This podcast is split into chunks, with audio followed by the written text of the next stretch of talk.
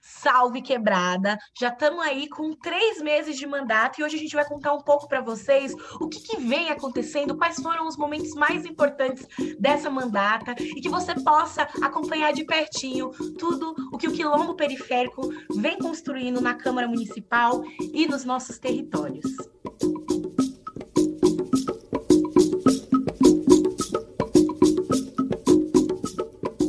coisa que a gente fazia muito enquanto movimento é de ir para a rua, né? É, a gente geralmente não vê é, a, a, política na rua, só vê na rua quando é época de eleição. Depois ela some, né? Depois o vereador, todo mundo some tá na rua, né, depois das eleições, tá visitando o território, tá em ato, em manifestações, é, é muito significativo para a gente. A mandata participar também no ato que foi puxado pela Coalizão Negra por Direitos, ou colocando a fome em pauta, colocando a vacinação ampliada em pauta, para mim foi também de extrema importância, fortalecer o movimento social. Conta a história! Não te esqueço, meu povo! Se Palmares não vive mais, faremos Palmares de novo! Viemos no ato em apoio à Coalizão Negra por Direitos e para falar que o vírus ele chegou na periferia depois da fome. Outra questão que a gente não pode deixar de trazer aqui, as nossas participações nos atos da política de assistência social. Nós queremos um SUAS público, laico e de qualidade para a população nos atos da política de educação em defesa das condições mínimas de trabalho da educação e de não retorno presencial das aulas. Salve a todos, estamos aqui na frente da SEDUC, né, em apoio ao lar puxado pela POS. E a nossa participação efetiva nos movimentos sociais em defesa da Seguridade Social, entre elas a política de assistência social. Um dos fatos importantes que aconteceram nesses 100 primeiros dias foi a cerimônia de posse. Quando eu estava do lado dos meus companheiros, nós seis, dizendo eu prometo, para mim foi um momento histórico, um momento histórico em que a gente consolidou uma candidatura que foi feita com muito amor, com muito carinho, com muito afeto, com muita luta dos movimentos, o qual a gente representa. Seis pessoas vindo de territórios diferentes da periferia de São Paulo pôde ocupar uma cadeira na Câmara Legislativa do município de São Paulo.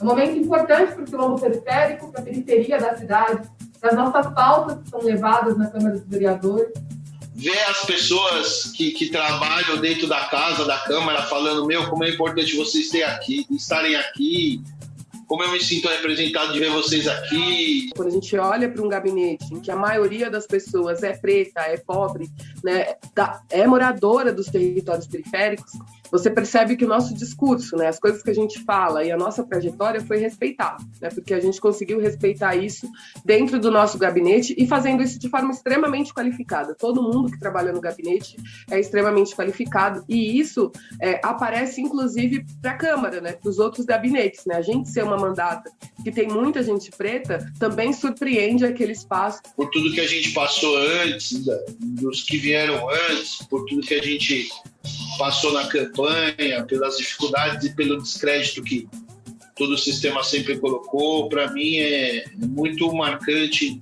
como um marco histórico de reparação histórica. Ter esse gabinete preto e periférico é uma vitória é, que honra né, nossa história, nossa trajetória, honra as nossas pautas e é uma alegria profunda. Dia 29 de janeiro nem sempre foi a data da visibilidade trans, mas a história do nosso movimento no Brasil vem de outros séculos e vidas. Em especial para mim, três momentos que me marcaram foi, primeiro, acho muito lógico, foi a Semana da Visibilidade Trans. Estamos aqui no mês da visibilidade trans, fazendo uma visita em uma das casas de acolhida para mulheres trans travestis aqui no estado de São Paulo onde é, tanto eu como as, as vereadoras também eleitas, que são pessoas travestis e trans como eu estávamos presentes em algumas ações, né? É, numa semana muito importante, apesar de tudo que aconteceu, foi muito importante eu, uma co-vereadora, estar tá com as minhas, estar tá com as minhas iguais, estar tá fazendo política essa população que é tão hostilizada nesse país, né, que sofre tanto. Nunca tivemos uma é, vereadora trans. Então, assim, foi o primeiro momento que acho que me marcou muito.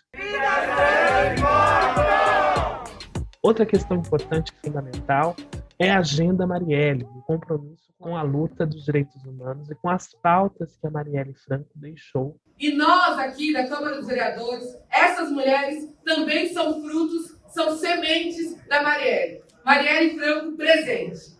Outro fato muito marcante nessa trajetória foi uma decisão que o nosso gabinete tomou de, na fase mais dura da pandemia, na fase onde a gente estava é, tendo vários e vários focos do coronavírus, vários e vários aumentos de internações nos hospitais, e a gente resolveu fazer os nossos trabalhos em home office, fazer os nossos trabalhos de casa.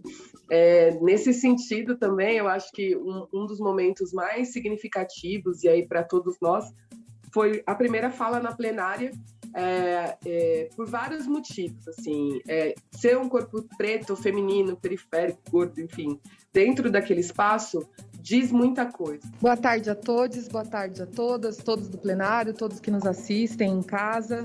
Meu nome é Elaine Mineiro, sou vereadora do mandato coletivo Quilombo Periférico, do PSOL São Paulo, eleita aqui na cidade de São Paulo, primeira legislatura nossa.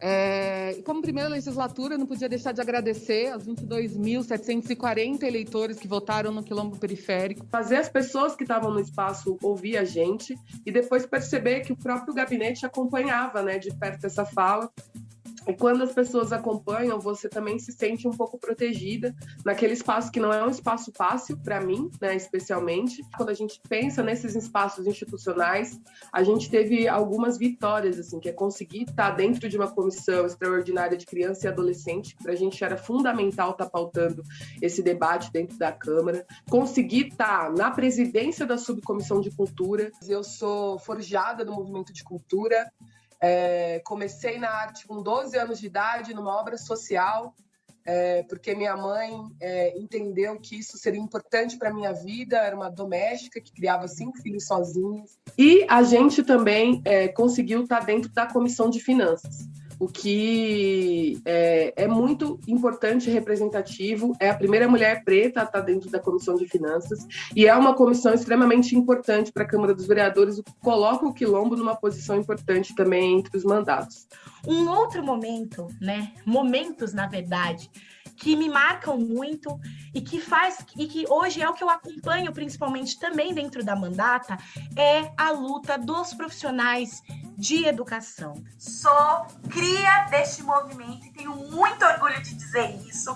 Fui aluna do cursinho NEAP Brasil no ano de 2017 e de lá para cá tenho lindas histórias que tenho tive a oportunidade de construir junto desse movimento construímos a muitas mãos, né, juntamente com os profissionais de educação, um manifesto pela vida, onde lá a gente conseguia apontar todas as questões que envolviam voltar às aulas nesse momento em que a morte é o que impera, né, num desgoverno como esse genocida e que não tinha medidas reais de enfrentamento à pandemia. Nós iniciamos as nossas atividades quilombo de quebrada no qual nós fizemos diálogos com os movimentos sociais e com militantes dos territórios descentralizados, e entre elas a ação realizada aqui no distrito do Lajeado com um grupo de Guaianazes.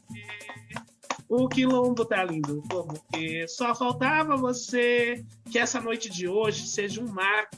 Outro elemento importante, que no dia 21 de janeiro nós realizamos uma live sobre racismo e laicidade do Estado, no qual nós discutimos os desafios do racismo estrutural e institucional e os impactos dessa, dessa dimensão nas regiões de matriz africana.